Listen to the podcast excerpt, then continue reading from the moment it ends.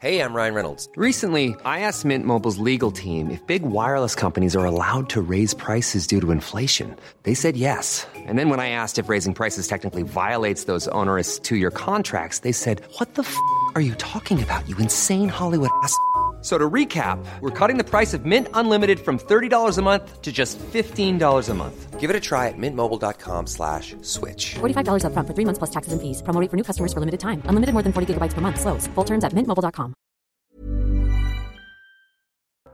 Il est 14h. Bonjour à tous. Ravi de vous retrouver sur CNews. C'est la belle équipe. Et avant cela, le journal. On commence avec vous, Nelly Denac. Bonjour Clélie, bonjour à tous. Au procès de l'attentat de Nice, les images de vidéosurveillance ont été euh, diffusées, des images extrêmement violentes qui doivent euh, a priori éclairer la Cour sur l'acte criminel qui a été commis ce fameux 14 juillet 2016. Euh, bonjour.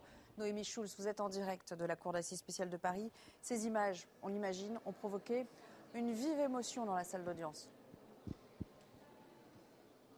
Oui, Nelly, c'est difficile de décrire euh, l'horreur des images projetées euh, à l'instant dans une salle d'audience plongée dans la pénombre et, plus remplie que les autres jours. Sur l'écran, les images des caméras de vidéosurveillance de la ville de Nice, des images euh, de fête, la foule massée le long de cette promenade des Anglais, hein, des spectateurs qui étaient venus assister au feu d'artifice du 14 juillet, et puis ce camion énorme. On, mesure hein, la taille de ce 19 tonnes euh, en le voyant à côté des, voitures et bien sûr des, euh, des, passants. Il est énorme ce camion qui jaillit, roule à toute vitesse sur le trottoir, euh, fauche les groupes de personnes qui n'ont pas le temps de le voir arriver et de l'éviter, fait des embardées à gauche, à droite, en ciblant les groupes. pas de son sur ces images de vidéosurveillance, mais des, des images difficilement supportables hein, dans la salle alors qu'on vient de voir un groupe de personnes se faire faucher. On entend plusieurs cris et étouffé sur les bancs des partis civils et puis euh, ce gémissement d'une femme qui quitte précipitamment la salle d'audience suivie par euh, une psychologue. À plusieurs reprises, hein, la, salle d'audience a, sursauté. Euh, on a entendu des murs, murs d'effroi. il y a eu aussi ces, ces, moments où on a été saisi face au courage de ces hommes qui courent derrière le camion, qui tapent dessus, qui à vélo ou à scooter font tout pour tenter de, de l'arrêter. Ils n'y arriveront pas, bien sûr. Et puis au bout de ces 4 minutes 17 secondes, le camion qui s'arrête, qui stoppe et, et les policiers qui, interviennent. La lumière est revenue dans la salle d'audience, laissant euh, tout l'auditoire euh, sous le choc. Merci beaucoup, euh, Noémie. merci à Antoine Durand également pour la réalisation de ce, de ce duplex. Quatre jours après le déclenchement d'un nouvel incendie en Gironde, la situation semble s'améliorer à Somos après avoir ravagé près de 3700 hectares de végétation. Le feu est maintenant contenu, mais pas tout à fait euh, fixé. Il a notamment été euh, ralenti par euh, l'action des, pompiers et à la faveur d'une météo qui s'est calmée. On fait le point avec Maxime Lavandier. C'est un soulagement pour les pompiers girondins comme les habitants de Somos. L'incendie qui s'est déclaré lundi, ravageant plus de 3700 hectares de végétation et de forêt, n'a pas progressé cette nuit. La nuit a été euh, plus calme euh, hier soir euh, à la faveur d'une part du travail harassant effectué par les pompiers hier dans la journée qui ont rendu le chantier propre. et qui ont lutté contre 21 reprises de feu. On est dans une phase de stabilisation du feu, de stabilisation du phénomène. Ces derniers ont notamment pu bénéficier de conditions météo favorables pour contenir le feu. Baisse des températures, un taux d'humidité qui est très très bien remonté pendant la nuit. Euh, avec une humidité au sol qui s'est un petit peu installée. Euh, et c'est une première depuis euh, plusieurs jours. Si la situation semble se stabiliser dans la commune, les pompiers restent tout de même vigilants quant à une potentielle reprise des incendies. Sur le front sanitaire, à présent, en France, depuis quelques jours, le nombre de contaminations au Covid-19 repart à la hausse. Près de 34 000 nouveaux cas confirmés hier, c'est-à-dire plus 67 en l'espace d'une semaine. Certains infectiologues à l'instar de Martin Blachier, euh, parle même de huitième vague. Il était l'invité de l'heure des pros ce matin. Écoutez. Et ça redémarre, effectivement. On a plus de 30% depuis à peu près une semaine. Et ça va continuer. C'est-à-dire qu'on va avoir un hiver qui va encore une fois être marqué par un certain nombre de cas Covid. Je vais vous donner un chiffre. Selon nos calculs, et moyennant l'arrivée d'un variant, mais tous les quatre mois, il y a un nouveau variant qui arrive, donc on commence à avoir une raison. Puis ça se voit dans d'autres maladies on peut estimer qu'entre la rentrée et la fin de l'année, on pourrait avoir entre 10 et 15 millions de Français qui soient symptomatiques, qui ont donc des symptômes de Covid. On estime que sur une année, il y a à peu près la totalité des Français, 60 millions de Français qui attrapent le Covid. Donc les Français vont attraper le Covid On a l'expérience. cet hiver, donc ça, ça va se passer. Et parmi un certain nombre de Français qui vont attraper le Covid, certains vont aller à l'hôpital et un certain nombre vont aller euh, en soins intensifs. Enfin, à Londres, l'attente est très longue pour faire ses adieux à la reine. Environ 10 heures et plus de 3 km de queue. On le voit bien sur ces images aériennes. Le cercueil, je vous le rappelle, repose depuis hier à Westminster Hall. C'est la plus ancienne salle du siège du Parlement. Bonjour Vincent Fandège. Vous nous confirmez que cette file d'attente s'allonge à mesure que les heures passent? Oui, à mesure que les heures passent, effectivement, cette file d'attente, euh, elle s'allonge. On est à peu près à l'opposé de Westminster Hall. À l'opposé, euh, c'est à environ à 7 km de Westminster Hall. À partir d'ici, euh, les gens qui font la queue, eh bien, vont attendre à peu près 10 heures pour pouvoir effectivement atteindre le, cercueil de, de, la reine. Le long de la Tamise, effectivement, il y a un flot continu de personnes. C'est très impressionnant. Le nombre de personnes, eh bien, qui passent à côté de nous, va peut-être pouvoir vous montrer le fameux sésame eh bien forcément, au moment où je vous dis ça, il n'y a plus, euh, il n'y a plus de file d'attente. Vous voyez, c'est ça qui est très surprenant d'ailleurs, c'est que cette file d'attente, eh bien, euh, parfois, elle, est très nourrie et il y a des fois, eh bien, où elle s'arrête, il n'y a plus personne et d'un coup, il y a euh, plusieurs centaines de personnes qui, qui apparaissent. En tout cas, il faut dire que c'est très très organisé ici, à l'image du protocole d'ailleurs depuis que l'on voit depuis quelques jours. Vous voyez peut-être sur les images de Thibaut Marcheteau, ces personnes qui sont en chasuble jaune, eh bien, il y en a partout le long de, ce, de ces 7 km, 7 à 8 km vers, vers, vers là où on se trouve, eh bien, qui permettent à la file d'attente euh, de se, de se diriger. Il y a également des sanitaires, des points d'eau qui sont euh, placés à des points très précis pour pouvoir permettre justement aux, personnes qui veulent aller se recueillir auprès du cercueil de la reine, eh bien, de patienter le plus, euh, le plus facilement possible. Enfin, il y a cette application qui a été mise aussi en place pour permettre au plus grand nombre justement de suivre en direct eh bien l'avancée de la file d'attente et pour permettre justement à ces personnes-là de se trouver au bon endroit pour prendre la file d'attente au bon moment également.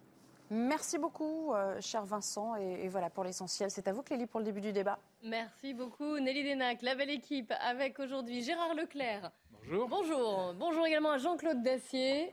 Et bienvenue à Yvan Rioufol. Éric de Ridmaten est également euh, parmi nous parce qu'on va aborder un, sujet économique au sommaire donc de la belle équipe. Nous irons à Londres retrouver Vincent Fandège qui j'espère nous pourra nous montrer ce précieux sésame. Euh, des centaines de milliers de personnes qui attendent pour rendre hommage à la reine Elisabeth II avant ses funérailles donc lundi prochain. Dans l'actualité aussi cette question, vous sentez-vous en sécurité dans les transports en commun? Le ministère de l'Intérieur a publié ce matin les chiffres de la délinquance dans les métros, bus et tramways. Nous reviendrons aussi sur la victoire du bloc droite, extrême droite en Suède, un scénario qui pourrait aussi survenir en Italie la semaine prochaine. Comment interpréter cette poussée nationaliste On en parlera. Mais avant cela, donc, y a-t-il trop d'assistanat en France? Si je vous en parle, c'est que vous avez euh, certainement vu cette capture d'écran qui circule sur les réseaux sociaux depuis, euh, depuis quelques jours. Et la Caisse nationale des allocations euh, familiales atteste bien qu'une famille du Bas-Rhin, composée d'un couple et de 10 enfants, a bien reçu, donc on va la voir, hein, cette, euh, cette feuille, 5 789,53 euros de diverses allocations sociales. C'était euh, au mois d'août. Alors, on va, avant de vous poser cette question, est-ce que, euh, est-ce que notre système social favorise trop l'assistanat? Eric, vous pouvez nous donner quelques détails sur cette fiche qui circule donc ah, Écoutez, c'est en fait la, c'est la France, hein, on ne peut pas euh, critiquer, ça existe. Il euh, n'y a pas de fraude dans le cas des caisses d'allocation familiale d'Alsace. J'ai posé la question, c'est validé, tous les chiffres qui apparaissent sont vrais. C'est une famille qui a 10 enfants, alors elle est au RSA, donc ils n'ont pas de travail, ils ont plein d'aides. Vous allez voir, euh, là, ils ont eu pratiquement 6 000 euros, disons pour résumer, au mois de septembre. Ça paraît énorme parce qu'ils ne travaillent pas et ils ont 10 enfants théoriquement, chaque mois, ils ont 3 600 euros. Pourquoi cette différence entre 6 000 et 3 600 C'est parce qu'il y a eu l'allocation rentrée scolaire qui est versée une fois au mois de septembre, c'est 1 940 euros. Alors, pour eux, hein. Oui, pour, eux, bien entendu. Alors, bien sûr, vous avez, euh, vous avez donc les 10 enfants, ça joue beaucoup, hein, mais vous avez aussi des allocations familiales, 852 euros pour 10 enfants. Euh, beaucoup de Français qui ont en général deux enfants se disent tiens, moi je n'ai que 139 euros en allocation, les allocs, comme on les appelle. Bah écoutez, oui, mais quand vous avez trois enfants, ça passe à 318. Et ensuite, chaque enfant supplémentaire, c'est 179 euros. Vous voyez, ça va vite. Puis si vous ajoutez le complément familial, l'allocation forfaitaire provisoire, l'allocation de soutien familial, bon. Alors j'ai regardé sur un site qui s'appelle mesallocs.fr et vous allez voir, c'est assez étonnant. On vous invite finalement à déposer votre cas précis votre âge, votre situation de famille, le nombre d'enfants. Et qu'est-ce que je vois? Nous calculons vos aides parmi les, les 1800 aides existantes. Hein, voilà, c'est pour faire clair. Il y a 1800 non, mais le chiffre est très parlant. Hein. Vous l'avez relevé, mais il est. Hein, c'est les allocs, et c'est pas seulement ça. Mesallocs.fr. Le RSA. Le RSA, j'ai vu 1199 euros. Ça paraît beaucoup, parce que théoriquement, une personne seule touche 575. Oui, mais en couple, on a 863. Et ensuite, par enfant à charge, 230. Voilà, donc vous voyez, alors ça doit un peu plafonné, parce qu'eux, ils arrivent à 1199. Et puis si vous ajoutez ensuite les autres aides, parce que là, on va faire court quand même, hein, cantine gratuite, parce que vous savez qu'il y a une politique depuis le mois d'août où on peut euh, faire 0, euros pour la rentrée scolaire ou 1 euro maximum. Là, c'est possible quand les parents ont LRSA, les enfants payent rien. La piscine gratuite, j'ai vérifié, hein, dans les grandes villes et à Paris notamment, accès gratuit, donc pour les demandeurs d'asile, y compris d'ailleurs, euh, adhésion à un club natation, il y a même un passe sport qui vous verse 50 euros. Voilà. Alors, dans le cas de Strasbourg, je précise bien, dans ce que vous avez vu et ce que dénonce Eric Ciotti, euh, il n'y a pas de faux, c'est quelque chose de réel. Euh, je terminerai par un point. Euh, il y a le ministre des Solidarités, Jean-Christophe Combe, qui a prévu un grand chantier voulu par Emmanuel Macron, c'est de automatiser les aides sociales en France. C'est-à-dire, on n'aura plus à les, réclamer, parce que c'est qu'il y a des Français qui ne réclament pas leurs aides. Ils, ne savent pas que toutes ces aides existent, donc ils perdent des aides. Et l'idée, c'est en fonction de vos revenus, en fonction de votre quotient familial, familial eh bien, vous recevrez automatiquement les aides. Ça, c'est le grand chantier du ministre des Solidarités. Juste un dernier point, parce que vous allez peut-être me demander ce que ça représente pour la France quand on vous parle de tout cela. Mm. Eh bien, pour la France, c'est 800 milliards d'euros, les aides sociales, comprenant la retraite de base de la Sécu. Hein, je parle pas des... C'est 800 milliards. Oui, mais ce n'est pas des aides, là. Oui, la retraite n'est pas une aide. Vous avez raison. Ah, c'est 800 milliards de, de, de, pas d'aide sociale. Non, mais bien sûr, c'est ce qu'on appelle le, c'est ce qu'on appelle en fait le, le, traitement social, le, le, coût social. J'aime pas le mot coût, mais c'est ça. C'est un tiers du PIB. Le PIB, c'est quoi? C'est ce que crée un pays comme richesse chaque année. Voilà. C'est en gros, si vous voulez, un tiers de la richesse que l'on crée en C'est un record d'Europe. Et c'est le record. Probablement un record du monde. Alors, c'est très clair, Eric, mais vous avez soulevé plusieurs lièvres. Hein. Il y a beaucoup, beaucoup de choses dans ce que vous nous avez dit, mais vous avez euh, détaillé tous ces chiffres à partir de cette euh, feuille d'allocation. Et ça tombe en plus au moment où le débat sur l'assistanat a été relancé euh, par euh, Fabien Roussel, le secrétaire général du Parti communiste, qui défend, et il l'a dit euh, au congrès de l'UMA, une gauche du travail et pas des allocs. Je le cite. Donc beaucoup de questions là-dessus. Je voudrais, juste avoir votre réaction quand vous avez vu cette feuille d'allocation et d'aide. On touche du doigt l'aberration dans les excès de l'assistanat, en effet. Et il faut se mettre à la place de familles plus modestes qui, elles, ne touchent quasiment rien et qui voient que la solidarité nationale euh, se fait au profit. Alors maintenant, alors si justement, elles touchent certainement quelque chose. Parce... rien. elles, ont, droit. Excusez-moi, les familles de la classe moyenne modeste voilà, ne touchent pas cela. Et donc il y a quand même là quand même une incongruité à voir que non seulement nous travaillons, ce couple ne travaille pas, il est au RSA, et que grâce à ces dix enfants, mais qui fait maintenant dix enfants, sinon maintenant des familles extra-européennes, grâce à ces dix enfants, ils peuvent enfin, vivre. Peut-être pas généraliser, mais. Excusez-moi, mais en l'occurrence, c'est bien ce qui se passe. Ils peuvent vivre au détriment de la solidarité. Quand la solidarité nationale a été établie après la guerre, euh, il y avait une cohésion nationale également. Et donc, il y avait, dans le fond, euh, un partage du sentiment d'appartenir à la même nation. Le problème aujourd'hui, c'est que ces aides sociales sont offertes à qui veut nous rejoindre et qu'elles sont une opportunité pour ceux-là même qui nous rejoignent de vivre souvent au détriment des Français eux-mêmes. Et donc, vous avez aujourd'hui une partie des Français qui ont le sentiment de payer, dans le fond, une contre-colonisation sur leur propre, sur leur propre denier. Et c'est ceci qui devient exaspérant et qui montre l'autre sujet que l'on abordera, la montée des populismes. Mmh. Vous allez faire un lien avec le, thème euh, ah, prochain, c'est du velours. Euh, rectifie tout de suite les droits sont les mêmes pour tous hum. sur le sol français. pas dit le Donc il n'y a pas des familles françaises qui seraient désavantagées euh, par rapport à d'autres familles. Les droits sont les mêmes. là, c'est un cas un peu particulier puisqu'il y a 10 enfants, que beaucoup des droits sont rattachés au nombre d'enfants. et en plus, c'est un mois au mois d'août où ils touchent l'allocation de rentrée scolaire qui elle-même dépend du nombre d'enfants. Bon, cela dit, là où je suis, ou là où il y a effectivement, je crois, un sujet, c'est euh, déjà tout ce, tout ce qu'on entend régulièrement d'une partie de, de, la classe politique sur le thème on est dans un pays de sauvagerie sociale, de paupérisation, etc. Bon, le moins qu'on puisse dire, c'est que c'est excessif. C'est pas très sérieux. C'est pas très sérieux, c'est excessif. On a un système de protection sociale qui est élevé en France. Je, pense qu'il faut bien évidemment le conserver. Cela dit, il ne faut pas non plus se cacher euh, d'un certain nombre de, problèmes que ça crée, et notamment celui, effectivement, peut-être d'un excès d'assistanat et d'un problème d'incitation au travail. Au même moment, on l'a vu tout l'été, vous avez euh, 3 millions de gens qui, qui sont au chômage et des centaines de milliers, voire des millions d'emplois qui ne trouvent pas preneur. Donc il y a un problème. Et moi, quand, quand, euh, quand Fabien Roussel a dit l'autre jour, je préfère euh, la gauche du travail à la gauche des allocations, c'était, il brisait un tabou euh, terrible, mais je pense qu'il a raison. Oui, Alors, surtout chez les communistes. je redis, Ça a été d'ailleurs il- bien- sans remettre bien en cause, remarqué, hein. bien sûr, le système de protection sociale français, il est sans doute, il y a sans doute quand même quelques questions à se poser et peut-être quelques aménagements à faire. C'est donc Jean-Claude une Dacier. remise en Donc- donc- cause et donc le remettre- et donc le sûrement, remettre de- en cause. C'est quand même En une cas- remise en cause que en tu le veuilles ou non non, d'un État sans doute pousser davantage d'un. État, d'un État, oui, ben, bien sûr, mais d'un Voilà. État-providence que nous n'avons plus depuis longtemps les moyens de financer autrement que par la dette. On n'est pas loin des 3 000 milliards aujourd'hui.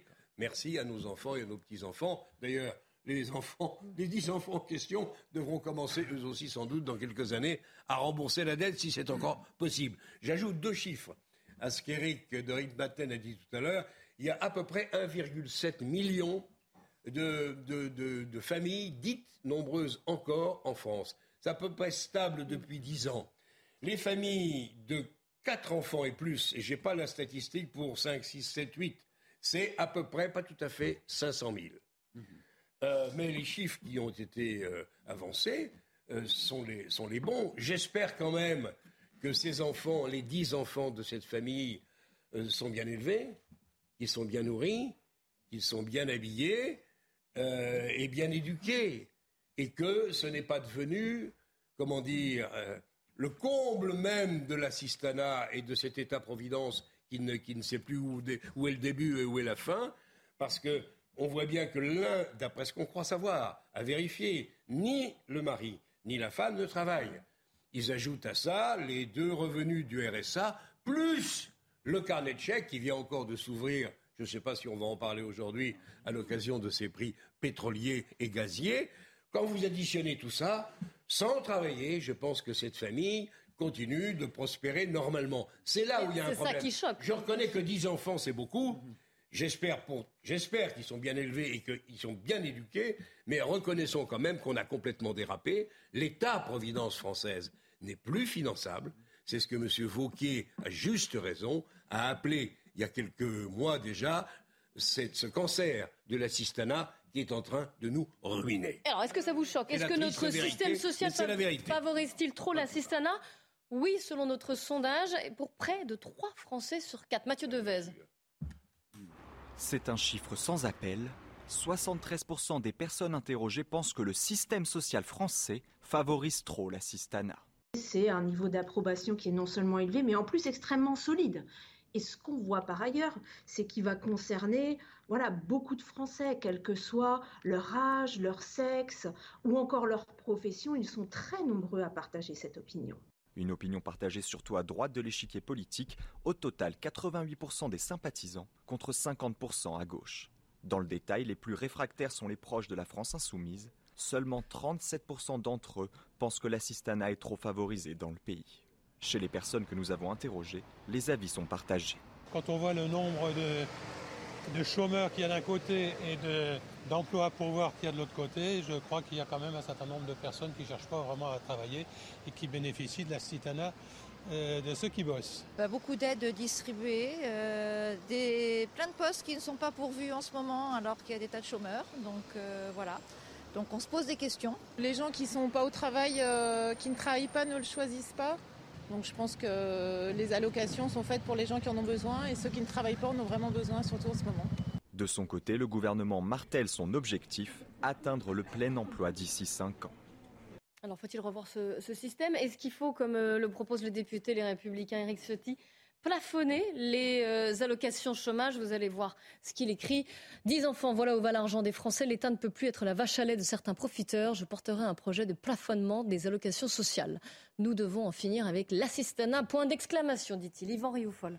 Oui, je pense que le- notre modèle social doit être réformé parce que le modèle social est un luxe que nous ne pouvons plus nous permettre euh, de financer. D'ailleurs, nous ne pouvons plus le financer sinon par des emprunts que paieront nos enfants et nos petits-enfants. Donc il faut en effet le réformer d'abord, en effet, en limitant, et pourquoi pas la, la- la- la proposition de M. Ciotti me paraît assez bonne de plafonner les, les, Les aides sociales. quand elles excèdent un certain montant qui est à déterminer. Je pense qu'il faudrait également conditionner ces aides à l'effort que font les familles de trouver un emploi ou pas, parce qu'il est, quand- pardon, il est quand même très choquant de voir que ces deux personnes-là sont au RSA également, donc elles se contentent dans le fond de, recevoir les mannes de l'État-providence sans plus. Et je pense qu'il faut également, et c'est un sujet beaucoup plus délicat, mais je le défends depuis souvent, qu'il faut réfléchir également à réduire le périmètre même des solidarités sociales dans la mesure où notre société également a changé. Nous ne sommes plus dans une société homogène, mais nous sommes dans une société multiculturelle dans laquelle vous avez toute une partie d'une société la fameuse contre-société dont on parle souvent ici, qui ne se reconnaît plus comme étant solidaire de la société nationale. Et Mais je ne vois pas au nom de quoi... d'établir des critères ou de briser je termine mon raisonnement. Je ne vois pas au nom de quoi la, société, la solidarité nationale irait également financer une contre-société qui, en fait, euh, euh, se, se contente de la carte d'identité nationale pour accéder à la carte vitale et pour accéder à tout ce qui, va, à tout ce qui découle de la- de- de- de- des aides sociales. Et donc, je pense que ce que l'on a décrit comme étant les pompes aspirantes euh, qui font venir une immigration de peuplement qui ne s'intègre plus, ces pompes aspirantes-là trouvent également leur source dans ce système social qui est un système naturellement qui, au nom de l'égalité et de l'aveuglement général, euh, ne fait pas de distinction entre tous ceux qui, arrivent au prétexte qu'ils sont français, mais je pense qu'il y aura une distinction à faire, non pas entre les Français, bien entendu, mais une distinction à faire, en tout cas, dans la manière de se comporter vis-à-vis de la République et dans les gages qui seront donnés à la solidarité nationale. Il faudra monter pas de blanche si, si je vous suis. Moi, je trouve que là, on mélange. Gérard Leclerc, oui. Excusez-moi.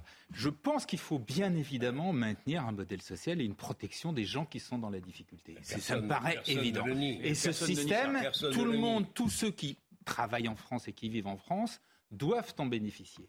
En revanche, ça n'empêche que, je reviens sur ce que j'ai dit tout à l'heure et ce qui a été souligné par un certain nombre de gens euh, qu'on a entendus, l'assistanat, c'est-à-dire des gens qui, grâce au modèle social, préfèrent, d'une façon ou d'une même, si le mot paraît est excessif, enfin en tout cas, choisissent de ne pas travailler plutôt que de travailler, là il y a un problème. Il y a un véritable problème.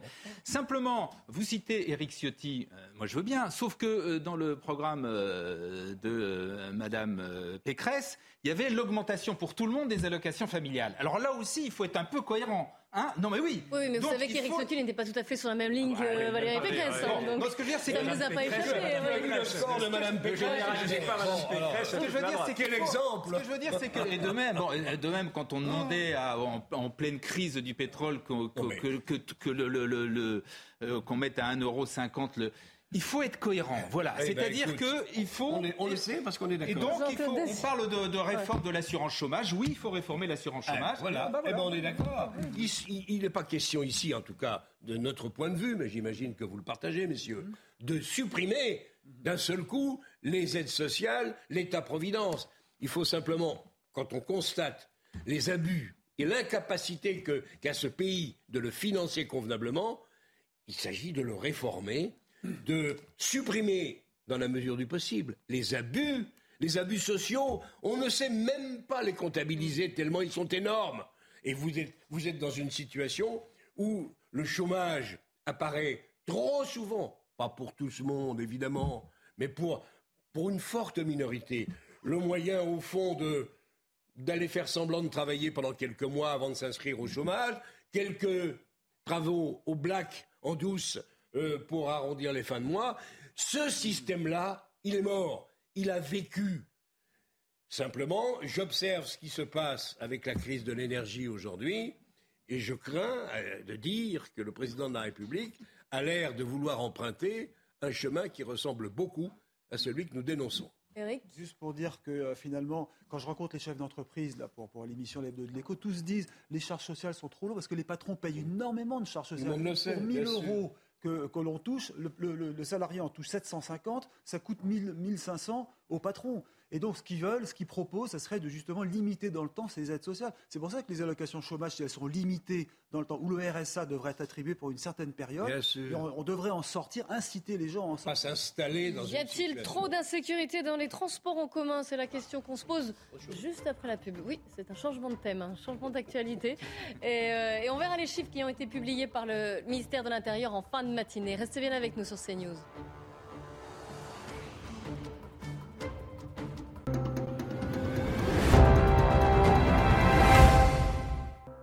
14h30 sur CNews. Avant de reprendre notre débat, on fait un point sur les infos avec Mathieu Devez.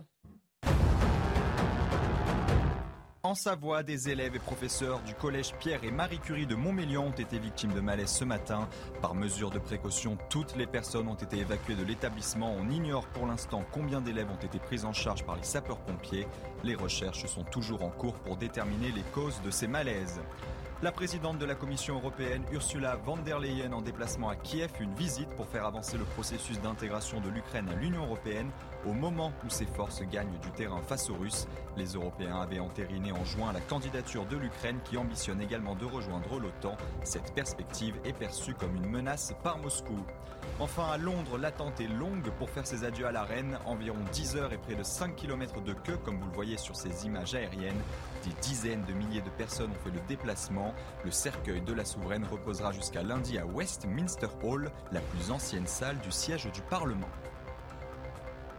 La belle équipe qui reprend avec aujourd'hui Yvan Rioufol, Gérard Leclerc, Jean-Claude Dessier et nous accueillons Amaury Boucaud. Bonjour, vous êtes journaliste CNews au service police-justice. On va faire le point avec vous euh, et bien sur la différence entre le ressenti et les chiffres. Est-ce que vous vous sentez en sécurité quand vous prenez les transports en commun?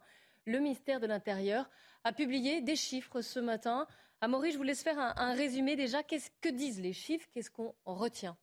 Alors, ce qu'il faut retenir des chiffres, donc, c'est le 122 000 victimes dans les transports en commun en 2021 sur toute l'année, ce qui fait en moyenne donc de 338 victimes par jour.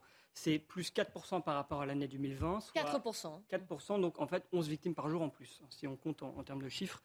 Euh, ce qui est toujours parlant. Ce qui est toujours parlant. Alors après, il faut, faut aussi savoir que 2021 euh, et 2020, qui sont les deux années de comparaison, sont deux années euh, marquées par le Covid. Et le, le Covid est venu mettre un peu un coup de pied dans toutes les statistiques qu'on a, puisque forcément, il y avait les confinements et donc moins de fréquentation des transports en commun. En revanche, ce qu'on peut dire, c'est qu'avant l'arrivée du Covid, c'est-à-dire les chiffres de 2019, 2018, etc., il y avait vraiment une explosion euh, du nombre de violences dans les transports en commun. Et donc la question est de savoir si peu à peu on va revenir euh, au niveau d'avant le Covid, euh, qui était par exemple en 2019, hein, pour vous donner le chiffre, 160 000 euh, agressions dans les transports en commun, donc ce qui faisait à l'époque 440 euh, 444 agressions par jour. Est-ce qu'il y a une spécificité de la violence, de la délinquance dans les transports en commun? Est-ce qu'on peut tirer, cette- en tout cas, euh, une conclusion au vu de ces chiffres? Bien sûr, alors en fait, dans les transports en commun, déjà il y a très peu d'homicides par exemple, il n'y a pas de cambriolage forcément parce qu'on est dans les transports en commun. En fait, les trois principales violences, c'est les vols. Euh, alors, les- il y a les vols sans violence, par exemple le- le- quand vous êtes euh, volé par un pickpocket qui vous prend votre portefeuille discrètement. Il y a les violences euh, avec les vols pardon, avec violence, comme les raquettes ou les vols à l'arraché. Puis après, vous avez les agressions physiques qui impliquent souvent des coups et des blessures. Puis en troisième position, mais c'est la- l'agression, enfin c'est les violences qui augmentent le plus, c'est les agressions sexuelles. Alors pour aussi pour parler de la spécificité des transports en commun, ce sont des lieux clos avec une forte promiscuité et des gens qui sont souvent immobiles euh, et donc plus vulnérables et donc ce sont des milieux fortement à risque. Euh, et on peut aussi ajouter que dans les transports en commun euh, vit aussi une population souvent des, des marginaux qui vont dans les transports en commun ils trouvent refuge. Euh, donc ça augmente le risque. Et enfin, euh, donc pour faire justement, parce que ce sont des, des endroits à risque, eh bien, il y a un grand nombre de caméras de surveillance. Et il y a aussi, bien sûr, des- une sécurité spécifique dotée de moyens moins forts que la police, mais quand même assermentés avec, euh, par exemple, des armes. Cher ami, est-ce qu'on a les Jean-Claude chiffres Dacier, une question. On a les chiffres entre SNCF, euh, transport en commun, métro et autobus Ou est-ce que c'est- RATP, SNCF ou, ou alors les Par transports en commun, euh, les TCL ou autre chose est-ce que tu as les Alors, chiffres C'est c'est national. Alors, ils font la, la grosse différence, elle se fait principalement. Alors, national, c'est transport en commun, donc c'est plutôt les transports de tous les jours. C'est pas le, c'est pas dans l'avion, c'est pas dans les, les Non, SNCF, etc. non, ouais. Et en revanche, c'est il y a une grosse. euh, ils font la part entre l'Île-de-France, qui est en fait là où il y a la plus grosse quantité, puisqu'il y a un plus gros réseau euh, de violence, et euh, donc et le reste du territoire. Mais on a vraiment, on est sur- vraiment sur le, le, le réseau, que ce soit les bus, les métros, les RER, euh, voilà. Enfin, c'est les trois. Et les chiffres que vous avez donnés, c'était en région Île-de-France Non, ça c'est national. National. Les Ah, chiffres de 2021 qui sont tombés ce matin. Alors, on Et va faire avec vous. le- Ah bon, alors, justement, j'allais dire, on va faire un, un point. Parce que vous avez le, à la fois le profil des, des auteurs d'actes de délinquance et le profil des, des victimes. Mais juste avant, je voulais quand même faire un tour de table. On va commencer avec vous, Jean-Claude Dacier, sur ces chiffres. Sur euh, ce que vient de nous dire Amaury Boucaud. Vous êtes plutôt étonné, surpris. Comment vous les interprétez Non, parce qu'il y a une forte concentration. Il y a une apparente, apparente. Oui, mais 4% seulement d'augmentation, c'est pas non plus. euh, Non, c'est ce que j'ai dit. Un C'est pas chiffre relatif. considérable, c'est quand même beaucoup. Bien sûr. Euh, alors, ce qui m'inquiète quand même, c'est les agressions de nature sexuelle. Euh, ça prouve que là encore, euh, certains se permettent et font n'importe quoi. Et j'imagine, alors, quelle est la réponse de la RATP Quelle est la réponse de la SNCF Est-ce qu'il y a euh, un renforcement des moyens de sécurité? Est-ce que. Bon. C'est. C'est quelque chose qui peut évoluer défavorablement. Aujourd'hui, les chiffres, mais tout ça est un peu perturbé par le Covid quand même. C'est pour ça qu'il faut être prudent dans l'interprétation. Il faudra attendre au moins l'année prochaine. Mais ce qui n'est pas normal, c'est qu'on ait une poussée encore d'agressions sexuelles euh, sur, sur- sur ces Ah, transports en commun. Moi, ça me semble quand même que ça. Enfin, Oui, sauf, que, alors peut-être, hein, mais c'est le, le cas précis des agressions sexuelles. euh, Est-ce qu'il y en a véritablement plus qu'avant ou est-ce qu'elles sont davantage signalées qu'avant? Parce que moi, je- je- Ah oui, il y a- il c'est y a vrai. 20 ans, on en parlait très peu et c'est pas pour ça qu'il n'y en avait pas, qu'il n'y avait pas des exhibitionnistes, etc. Mm, mm, mm. Euh, sur le reste, il y a de toute façon là, une, une violence, une certaine montée de la violence dans la société, donc on la trouve partout dans les transports en commun. Et là où il y a eu quand même, à mon avis, une erreur qui a été faite, un souci dans les transports en commun, notamment, je parle euh, du, métro euh, à Paris, c'est que on- il y a eu un moment, il y avait quand même de moins en moins de personnel, de gens dans les, dans les métros. Autrefois, il y avait, c'était idiot, mais ne serait-ce que les poinçonneurs qui étaient dans chaque, il y avait un- dans chaque station, il y avait un, quelqu'un plus le poinçonneur. Enfin, il y avait du monde. Or, il y a eu un moment où on avait vraiment le sentiment que ouais. c'était assez désert. Quoi.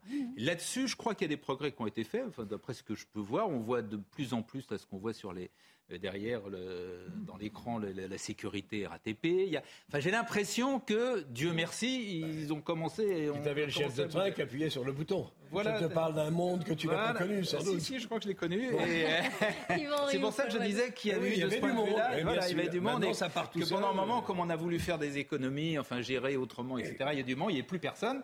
Là, maintenant, on recommence à mettre des. Et en réalité, on pourrait, si on le souhaitait, si c'était politiquement et socialement possible, euh, que faire des métros sans conducteur.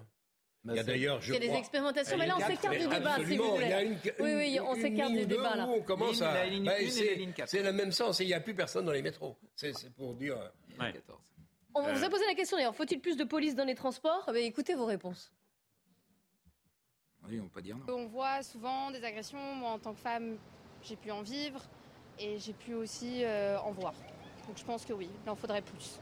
Avec tout ce qu'on entend en ce moment, euh, pourquoi pas euh, C'est vrai qu'on entend aussi et là qu'il y a des agressions. Donc euh, si la seule manière de répondre à ça, euh, c'est des présences policières pour que les gens se sentent plus en sécurité ou pour euh, réguler euh, tout ce qui peut se passer, oui. Je suis pas sûre que ce soit un problème de force de l'ordre.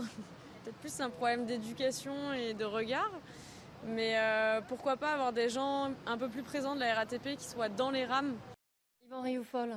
Oui, bah, il n'y a rien de surprenant. Euh, on se doute bien que les transports en commun parisiens ne sont pas des sanctuaires et que la violence qui est devenue une violence quotidienne. Parisiens et, et nationaux d'ailleurs aussi. Et, euh, et mais singulièrement, on parle des transports à Paris. Là, c'était bien les transports à Paris dont on C'est parle. les deux, mais. Et donc, euh, ça, ça n'a rien d'étonnant, bien sûr, mais je pense qu'il y a 20 ans, le- les, les- les violences dans les transports en commun, je n'ai pas les chiffres, mais devaient être quand même moindres qu'ils ne le sont aujourd'hui. Donc, il y a quand même eu, à l'évidence, une augmentation. Une, une augmentation qui est due naturellement également, je vais encore employer un mot interdit, qui est due à une augmentation de cette immigration également, parce qu'il y a un lien entre, qui est fait entre la délinquance et l'immigration. Le lien a été nié pendant très longtemps, il est aujourd'hui établi, il se voit même presque à l'œil nu quand vous êtes dans les métros. Et je pense qu'il faut également faire une corrélation entre la violence dans les transports en commun et la montée de la fraude également. Je pense, je ne, pas si, je ne sais pas dans si dans le profil des, des agresseurs. Alors, on va faire le point, et puis on va rester sur les chiffres et pas sur les- mais à partir du moment où vous mais- fraudez en plus, vous vous sentez libre de tout et singulièrement de pouvoir agresser en même temps les personnes que- qui ont, qui ont elles payé et qui sont rentrées dans le, dans le rang, si je puis dire. Amaury, vous avez des informations sur à la fois le profil des victimes et le profil des auteurs d'actes de violence. Alors on va commencer par les victimes parce que donc euh, ce rapport se base sur les victimes en fait. Euh, donc c'est une, une personne sur cinq en fait euh, qui est euh, étranger- étrangère hein, dans, les, dans les victimes. Alors on peut soupçonner que ce sont souvent des touristes qui sont particulièrement vulnérables et puis souvent qui disposent d'appareils photo ou de, de Je ne choses. méfie pas. Exactement. Et alors, euh, il y a aussi, donc, en fait, il y a d'une part les femmes et les hommes. Alors, les femmes sont davantage euh, victimes des, des vols, parce qu'elles ont notamment des sacs à main, des, des chaînes, etc. Et aussi des agressions sexuelles, bien sûr. C'est 97% des, euh, des victimes d'agressions sexuelles. Et d'ailleurs, ce sont souvent des mineurs. Et ensuite, les hommes sont, eux, davantage victimes des coups et blessures. Voilà pour le profil des victimes. Et alors, pour les auteurs des actes de délinquance et de violence Pour, le, pour les profils des agresseurs, comme disait Yvan, c'est vrai qu'il y a une surreprésentation des, des étrangers. hein, c'est plus de la moitié des mises en cause, c'est 56% exactement. Euh, un tiers sont aussi des mineurs, donc ça c'est assez intéressant, euh, et particulièrement dans les vols sans violence, où alors là ce sont non seulement des mineurs mais aussi des femmes qui en général font partie de réseaux, de réseaux de l'Est souvent, et qui donc passent de voiture en voiture pour détrousser les gens. Et enfin, pour justement parler du profil des agresseurs, ce qui est compliqué, c'est que finalement, quand ce sont des étrangers, ce sont aussi parfois des étrangers sans papier. Ça, pour en avoir discuté avec plusieurs agents, et la difficulté qu'ils ont, c'est que finalement, ils sont très difficiles à identifier et donc à sanctionner, entre guillemets. Yvan Rioufol. Vous laisserez réagir à ce qui vient d'être dit. No comment, ça, ça, no comment alors. No comment, ça, confirme les, quelques intuitions qui n'étaient pas très intuitives à force d'observation de ce qui se passe autour de nous. encore une fois, nous vivons la révolution du réel. Le réel est en train d'imposer ses règles un peu partout dans le monde entier et singulièrement en Europe. Mais ça a été long quand même. Et ça a été long. Donc aujourd'hui, les gens qui voulaient s'aveugler en disant qu'il n'y a pas de lien entre l'immigration et, la violence, enfin, tout ce qu'on en a pu entendre comme sornette depuis 30 ans, et Dieu sait si j'en ai entendu, parce que ça fait 30 ans que je répète les mêmes choses, aujourd'hui, je suis obligé de dire que nous avions, les quelques-uns que nous étions à alerter, que nous avions raison. On était à, l'époque traités de déclinistes et maintenant on est traités de complotistes. seuls les termes ont changé. Mais enfin, on est toujours, tous ceux qui, qui refusent naturellement d'avoir le réel sont obligés d'avaler leur chapeau. Gérard Leclerc. Oui. mais enfin, en même temps, excusez-moi, mais on enfonce un petit peu des portes ouvertes. C'est évident que euh, les populations les plus pauvres, les immigrés, sont souvent, pas toujours. Alors là, ils sont surreprésentés, c'est-à-dire que c'est pas du tout la proportion nationale. c'est désagréable pour les pauvres.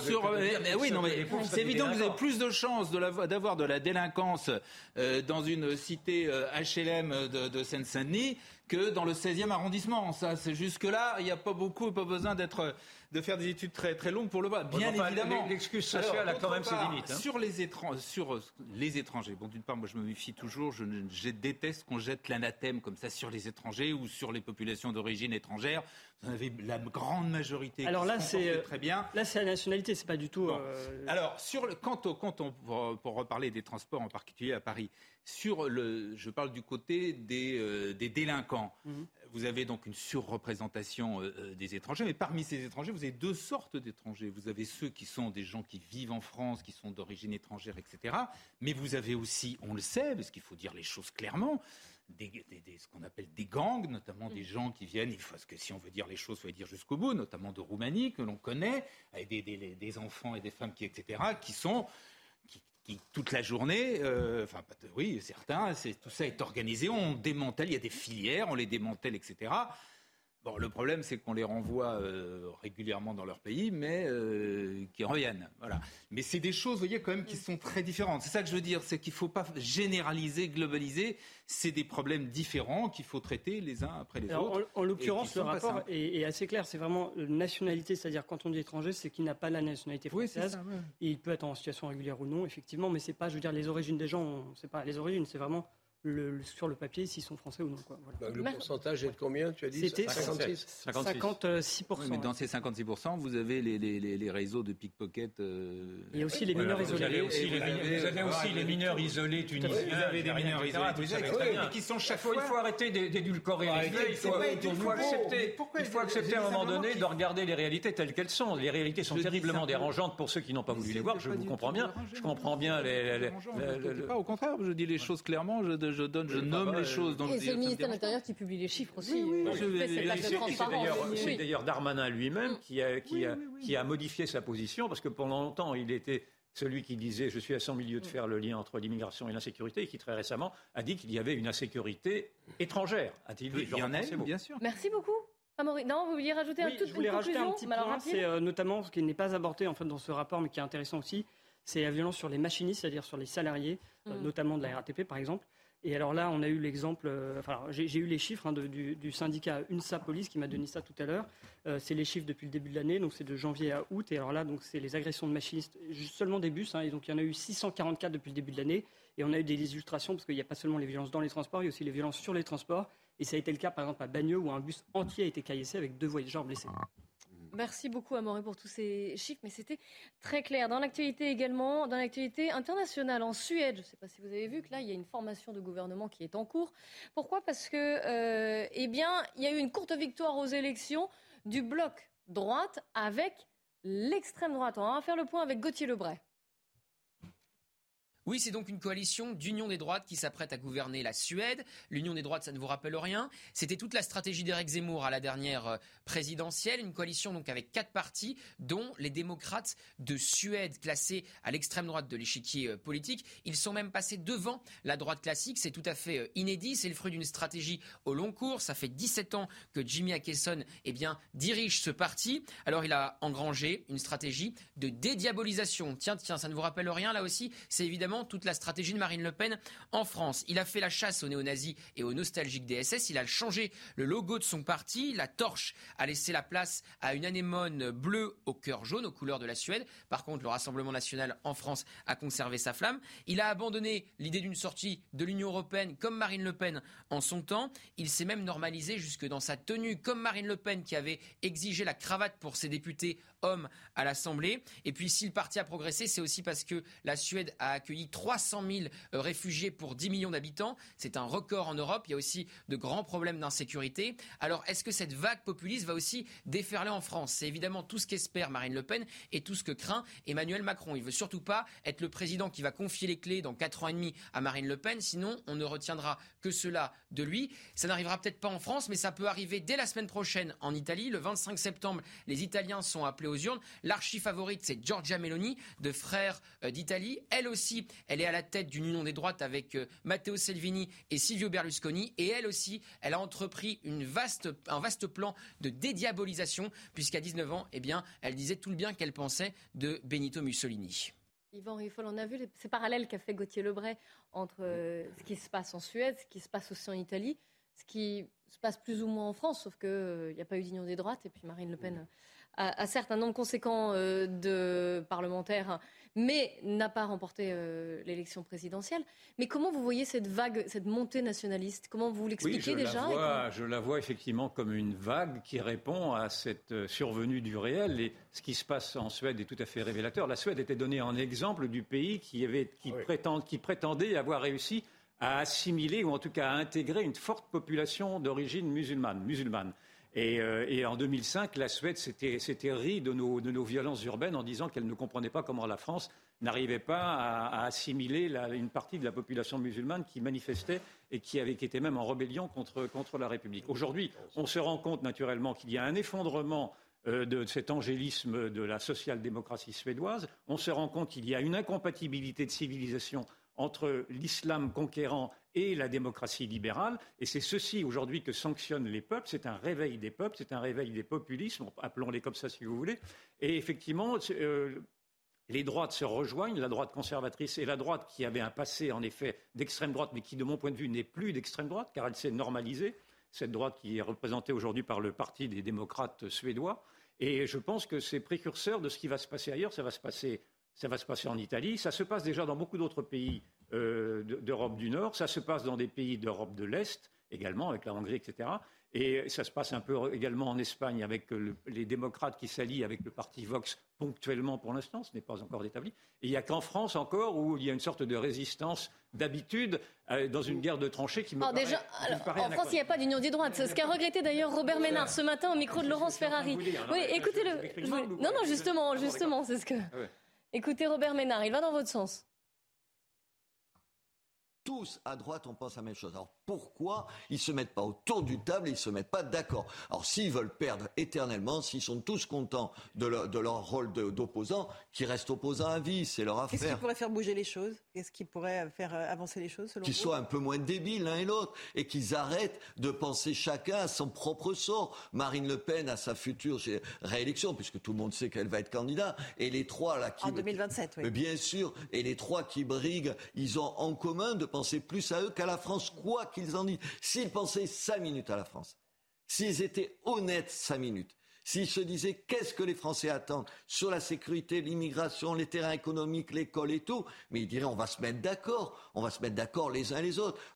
Jean-Claude Dacier. Non, il faut un, mot encore peut-être sur la, sur la Suède. C'est effectivement une énorme surprise. C'est la première fois depuis euh, la naissance du pays, je crois, il y a 300 ou 400 000 immigrés qui ont déclenché effectivement un, réflexe identitaire, une poussée populiste. Il y a 10 millions d'habitants, un peu plus en Suède.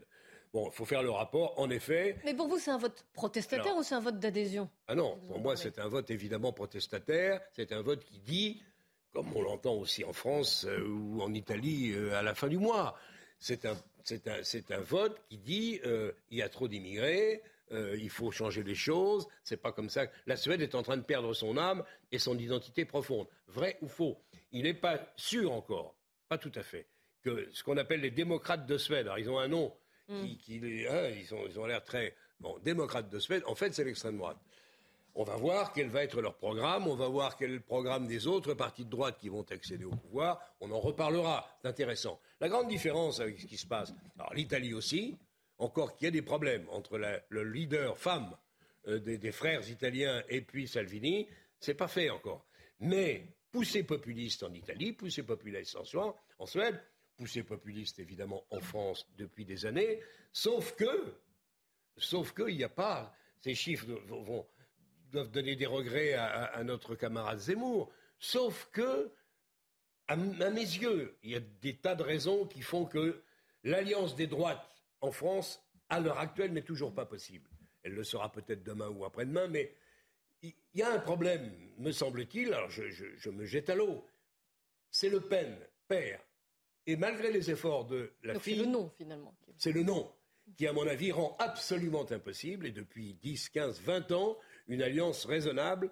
En- Et il y a aussi le programme, parce que quand vous lisez le programme Oui, ça fait beaucoup comme le. ça fait quand même beaucoup de choses. Donc moi, je suis pas. Il y a quand même une partie de la droite qui est partie déjà depuis un certain temps euh, chez, euh, chez Macron. Il y en a une autre qui est tentée, c'est vrai, par le Rassemblement national. Et puis il y en a une qui va essayer de jouer sa carte entre les deux lors des prochaines élections.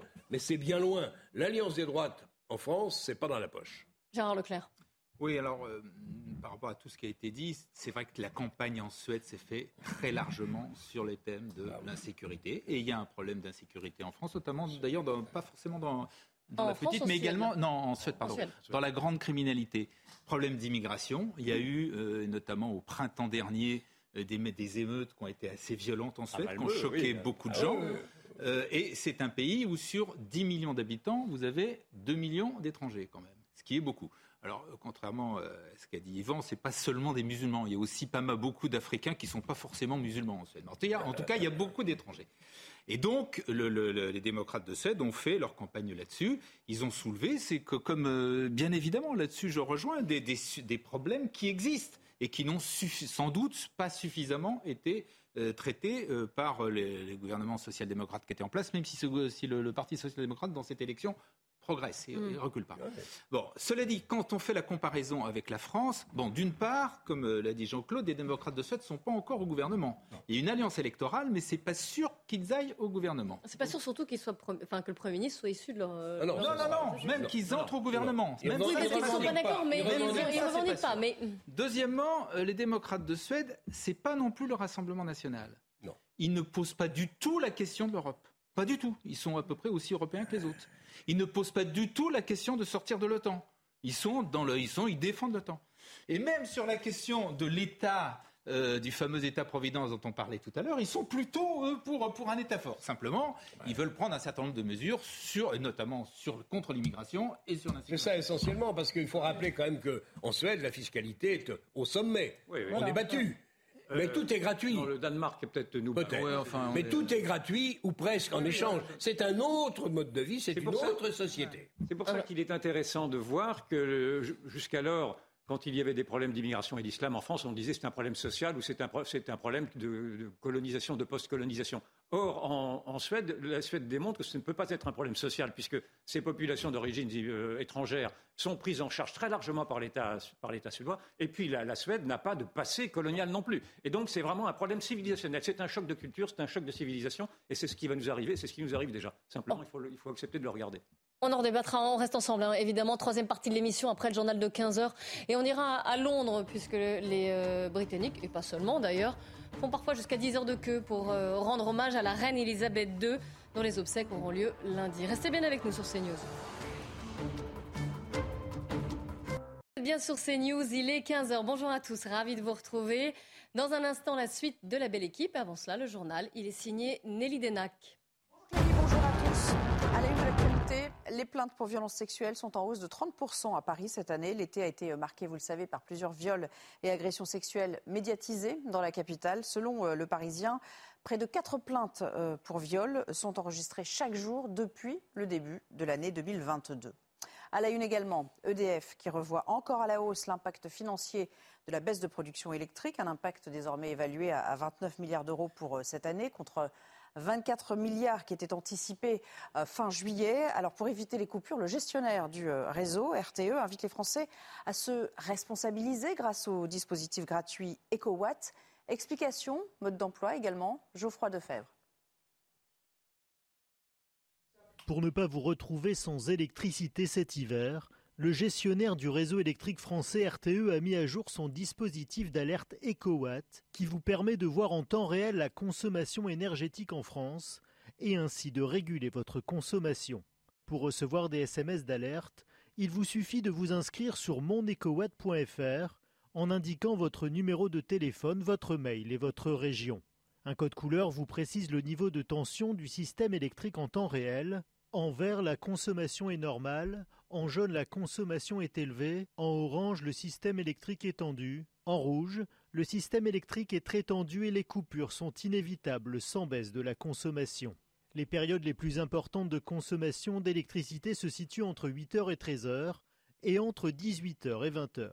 Pour économiser l'électricité, RTE vous invite à certains éco-gestes comme éteindre la lumière dans les pièces inutilisées, faire tourner sa machine à laver à heure creuse, débrancher ses appareils électroménagers ou encore baisser de 1 degré les radiateurs. Ces efforts collectifs pourraient permettre de réduire la consommation énergétique de 3000 MW, soit l'équivalent de la consommation annuelle des villes de Lyon, Marseille et Nice réunies.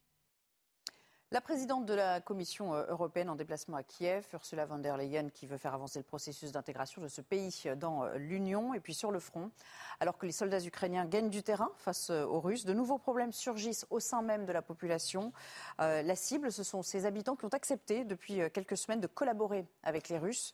Évidemment, pour beaucoup d'Ukrainiens, cela est vécu comme une trahison. C'est ce que nous explique Quentin Griebel. Dans Izium, le vent de la liberté souffle à nouveau, accompagné du drapeau ukrainien sur les bâtiments officiels. J'ai vu le drapeau pour la première fois dimanche sur la colline au-dessus de la ville et bien sûr euh, j'ai eu les larmes aux yeux. Je ne souhaite à personne de vivre ce qu'on a vécu. Depuis cinq jours, les Ukrainiens ont repris la ville. Un retour plus qu'attendu par la population après cinq mois d'occupation russe. Mais avec lui, son lot de tensions et de règlements de comptes. Laissez-la, vous voyez bien qu'elle veut être nourrie par les Russes. Oui, la Russie la nourrissait, on le sait. Vous avez vendu l'Ukraine pour un peu de nourriture. Car à l'arrivée des troupes de Moscou, beaucoup d'habitants se sont retrouvés sans ressources. Le maire de la ville a fui, laissant la population seule face à une question cruciale. Faut-il accepter l'aide russe pour survivre? Je n'ai pas pu fuir. Et maintenant, je suis une traître parce que mes animaux et moi, on a dû survivre grâce aux rations russes. On est resté dans le sous-sol sans eau ni nourriture. La Russie distribuait de l'aide humanitaire et au départ, je refusais de la prendre. Mais on n'avait rien à manger et on devait survivre. Izium, qui a vu plus de la moitié de ses 47 000 habitants fuir à cause de la guerre, débute maintenant sa reconstruction. Volodymyr Zelensky a visité ce mercredi la ville, une visite symbolique Izium représente la première grande victoire militaire de l'armée ukrainienne. C'est la fin de ce journal. Place à la belle équipe avec vous, Clélie. Nelly, la belle équipe avec aujourd'hui Yvan Rioufol, Jean-Claude Dacier et Gérard Leclerc. Et avant de reprendre notre débat, petit détour si vous le permettez. Par Londres, on va retrouver Vincent Fandège et vous êtes avec ces milliers, ces centaines de milliers de personnes qui font la queue, parfois des heures durant, pour euh, s'agenouiller ou pour euh, rendre leur, euh, leur hommage, leur dire adieu à cette reine, Elisabeth II, qui s'est éteinte à l'âge de 96 ans. Des heures durant, c'est obligatoire. On va vous expliquer un petit peu comment ça se passe. On est un petit peu, euh, en quelque sorte, dans la file d'attente de la file d'attente. C'est-à-dire que ici, les gens qui font la queue euh, derrière ces barrières-là, euh, elles font la queue tout simplement pour avoir le précieux sésame. C'est un bracelet qui permet d'accéder à la file d'attente officielle. Vous voyez la distribution des bracelets ici, un bracelet violet qui est distribué à toutes ces personnes-là. Mais avant d'arriver ici à ce point bien précis, il faut déjà faire à peu près 2 km de queue dans la direction euh, opposée au Westminster Hall. Et une fois qu'on a le bracelet, on descend sous le Tower Bridge et c'est ici que la file d'attente officielle, j'allais dire, commence vraiment. C'est à peu près à l'opposé, euh, tout simplement, du Westminster Hall par rapport euh, à Londres. C'est à 7 km à peu près le long de la Tamise, une petite heure de marche. Néanmoins, eh bien, c'est 10 heures d'attente à peu près pour pouvoir accéder au cercueil euh, de la reine et pour pouvoir aller se recueillir euh, auprès du, cercueil de la reine. Et c'est vrai que c'est très impressionnant. Ce, flot continu de personnes, jour et nuit, d'ailleurs, 24 heures sur 24, eh bien, qui se succèdent pour prendre les bracelets, pour, euh, pour faire cette, cette file d'attente. On voit des personnes de tous âges, des, familles avec des enfants en bas âge, des personnes beaucoup plus âgées. J'aperçois là dans la file d'attente, par exemple, un vétéran de l'armée britannique, visiblement, qui a ses, qui a décorations. Il y a vraiment de tous âges, de toutes les, de, toutes les origines également, toutes les classes sociales. C'est tout un pays, euh, le Royaume-Uni, tout simplement, qui ici eh bien, euh, euh, se, s'unit ici pour venir rendre un dernier hommage à la reine Elisabeth II. Vincent Fandège avec les images de Thibault Marcheteau. Ça force le respect quand même quand on voit tous ces gens qui font des heures et des heures de queue, 10 heures de queue.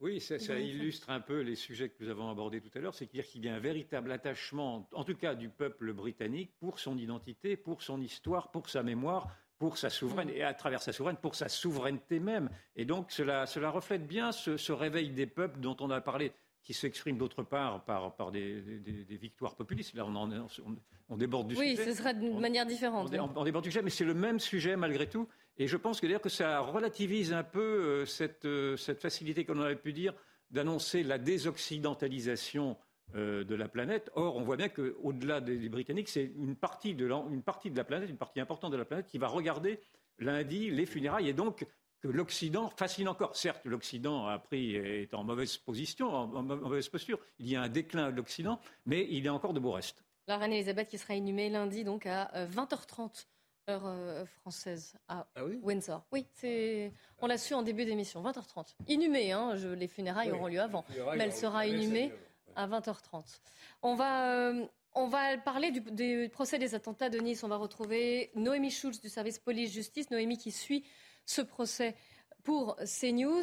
C'est une journée particulière à ce procès. Noémie, vous allez nous le dire parce qu'en fin de matinée ont été diffusées les images de vidéosurveillance de cet attentat de Nice qui avait fait, je vous le rappelle, 86 morts. C'était le 14 juillet 2016. Un moment d'effroi Oui, c'est difficile hein, de décrire euh, l'horreur de ce qui a été projeté euh, tout à l'heure dans cette euh, salle d'audience. Je vais vous parler de, plusieurs choses qui m'ont marqué. D'abord, le, cadre, hein, bien sûr, dans lequel on a visionné cette bande de vidéosurveillance, une salle d'audience plongée dans la pénombre en présence de plusieurs victimes. Hein. Je dirais qu'il y avait peut-être une cinquantaine de parties civiles qui étaient présentes ce matin sur, sur les bancs. le silence tellement pesant, cette chape de plomb qui s'est abattue sur la salle d'audience dans les minutes, les secondes qui ont précédé le, début de, la vidéo. Euh, ensuite, sur cet écran hein, euh, qui est descendu euh, derrière les magistrats, eh bien, le monde amassé sur la promenade des Anglais, on, le savait, 30 000 personnes étaient venues assister au feu d'artifice. mais là, on, mesure la, densité, ces trottoirs d'abord un peu clairsemés, et puis qui sont de plus en plus noirs de monde, hein, une densité très importante. Les, stands, les étals de bonbons, les pergolas qui, accueillent des, des concerts. Le camion, la taille de ce camion, là aussi, on le savait, un camion de, 19 tonnes, mais c'est assez abstrait quand on le dit comme ça. Et là, on, le voit, ce camion d'abord rouler à côté euh, d'autres voitures et, on mesure à quel point il est énorme. On voit aussi sur ces images à quel point il roule vite sur le euh, trottoir ce camion euh, euh, gigantesque qui fait des embardées à gauche, à droite pour mieux euh, faucher les groupes de, personnes qui étaient sur la promenade des Anglais, des Anglais qui fauchent les enfants, qui fauchent un, landau. Ces images à peine supportables, hein, et pour tout vous dire, je n'ai pas tout regardé, hein, ces groupes fauchés alors que certains font, dos au camion, qui sont en train de regarder un concert, qu'ils ne l'entendent pas arriver, qu'ils ne le voient pas arriver, qu'ils ne peuvent pas lui, échapper. Et puis dans le sillage de ce camion, on voit les, corps au sol. Réactions euh, dans la salle, euh, c'est peut-être ce qui était le, plus compliqué. Euh, bien sûr, la salle était très très silencieuse et puis par moments, ces cris étouffés et ce gémissement d'une femme qui qui est sortie en pleurs de, la salle d'audience. Et puis enfin, une dernière chose qui m'a beaucoup marqué, c'est le courage de certains hommes qui ce soir-là ont couru derrière le camion, ont tapé sur la carlingue. Un homme qui essaye d'ouvrir la portière, un autre à vélo, un autre à scooter qui tente de l'arrêter, bien sûr sans y parvenir. il y a eu débat, hein. ce n'était pas évident que ces images soient projetées. Pourquoi le président a finalement décidé de les diffuser? Oui, ça a fait euh, débat à plusieurs reprises euh, dans cette salle d'audience. Presque dès l'ouverture du procès, le président avait euh, fait savoir qu'il envisageait de, diffuser ces images, qu'il se posait la question et donc il a entendu toutes les parties. Beaucoup d'avocats de, de parties civiles, d'avocats de victimes, donc qui étaient favorables pour différentes raisons. Certains ont expliqué que leurs clients avaient besoin de comprendre pourquoi ils avaient échappé au, parcours meurtrier du camion, qu'ils en avaient besoin pour se reconstruire. D'autres parce que leurs clients étaient présents sur la a des Anglais, mais ne sont pas considérés euh, jusqu'à présent comme victimes par la justice, mais plutôt comme des témoins malheureux. Et il voulait que euh, la Cour prenne conscience de ce qui a été l'horreur de, cette soirée-là, même si on n'a pas été physiquement blessé, si on a vu euh, les gens qui ont vu ce camion passer, qui ont vu les dégâts qu'il a fait, eh bien, ont été blessés psychiquement. ça, c'était pour ceux qui étaient favorables. On a entendu l'avocat général, le représentant du parquet antiterroriste, qui a mis en garde, qui a dit il faut qu'on mesure l'atrocité de ce qui va être projeté. Nous, on est habitués, on est des professionnels, on voit des décapitations, des démembrements et on a été traumatisés. Euh, la défense, aussi les avocats de la défense, redoutaient les, conséquences de cette projection. Alors, alors ont-ils rappelé que leurs clients ne sont pas renvoyés pour avoir euh, eu connaissance euh, de cet attentat précisément. Le, finalement, le président finalement a tranché pour la, diffusion en disant que cela pouvait éclairer sur le déroulé des faits, éclairer aussi sur, le nombre de victimes. Mais il avait prévenu, personne n'est obligé de regarder. Ceux qui ne sont pas sûrs de le vouloir devraient s'abstenir tenir euh, et c'est ce qu'il a rappelé encore tout à l'heure avant le début de la projection. Beaucoup, euh, Noémie Schulz, avec les images d'Antoine Durand. Juste une réaction de votre part, euh, Yvan Riofol et Gérard Leclerc et Jean-Claude Dacier, bien sûr. Hein. on va commencer avec vous, Yvan Riofol. Est-ce que vous pensez que c'était important? Et Noémie Schulz nous a rappelé l'importance du débat qu'il y avait eu mais vous, vous pensez que c'était important de diffuser ces images, l'horreur en images C'est tout à fait légitime de se demander s'il faut édulcorer ces, images affreuses. Euh, lors du procès du Bataclan, les images n'avaient pas été diffusées. Enfin, il y avait une bande son aussi. Il y avait une bande son, il y avait eu des photos et, on, ne discernait pas les visages. Moi, je suis, je suis de ceux qui pensent qu'il faut au contraire montrer, qu'il faut montrer ce que produit le terrorisme islamiste, il faut montrer ce que produit la haine. Et alors, naturellement, c'est horrible. Je comprends très bien les les, malaises qu'il y a pu y avoir dans l'Assemblée, parce que ce n'est pas simplement la mort qui est vue là, c'est la mort, c'est la haine, c'est la haine de la France même, c'est la haine de, ce que nous sommes qui est à montrer. Mais je pense que si l'on veut bien comprendre, au-delà de, ce fait affreux, ce qu'est la portée politique de, cet islam de cet islam qui recrute même des imbéciles, il faut, il faut montrer jusqu'où il est capable d'aller. Leclerc oui, je pense qu'il faut montrer les images. c'est la décision du président. Les partis civils, à première vue, étaient euh, d'accord et le demandaient. Donc oui, il faut toujours regarder la vérité en place, en face. Euh, bon, sur le, montrer l'islamisme, l'islamisme est une, bien évidemment est une réalité, est une catastrophe, etc. Dans le cas précis de Nice, tout le monde dit que l'auteur de l'attentat ça relève plus, semble-t-il, vraiment d'une perversité et de, effectivement de la haine. Même si cet attentat a été revendiqué. À première vue, il n'était pas, c'était revendiqué, mais chacun dit que c'était revendiqué après par Daesh et à première vue, il n'était pas, il buvait de l'alcool, il sortait, etc. Et donc là, c'est plus dans ce cas précis, je dis bien dans ce cas précis, c'est pas comme à Paris, c'est plus véritablement un pervers et un, et un cinglé. Quoi. Bah, semble-t-il, je dis semble-t-il, c'est pas moi qui dis. Il faut s'interroger sur ce, qui arme ces gens-là. C'est bien, qui arme ces gens-là. Il s'est armé avec un, avec un camion, justement. Bah oui. Et donc, et donc Merci, messieurs. à première vue, il ne s'occupait pas du tout de religion. Il s'occupait pas de religion. je crois qu'il faut. Merci, ce qui, n'empêche pas que l'islamisme est une réalité là, mais dans ce cas précis, c'est moins évident. Merci beaucoup. Hélas, le temps est imparti et terminé. Et vous avez totalement. Mais on vous revoit demain. Vous serez en rendez-vous. Oui, oui. Merci. On vous retrouvera demain. Jamais. Euh, rendez-vous demain dès 14h pour la belle équipe dans un instant. Euh, vous sentez-vous en sécurité dans les transports? Eh bien, Nelly Denac et ses invités feront le point sur les chiffres qui ont été publiés ce matin par le ministère de l'Intérieur.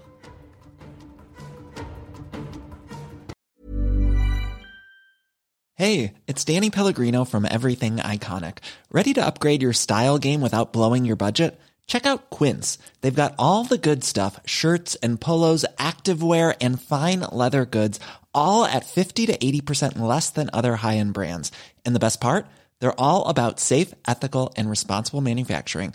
Get that luxury vibe without the luxury price tag. Hit up quince.com slash upgrade for free shipping and 365 day returns on your next order. That's quince.com slash upgrade.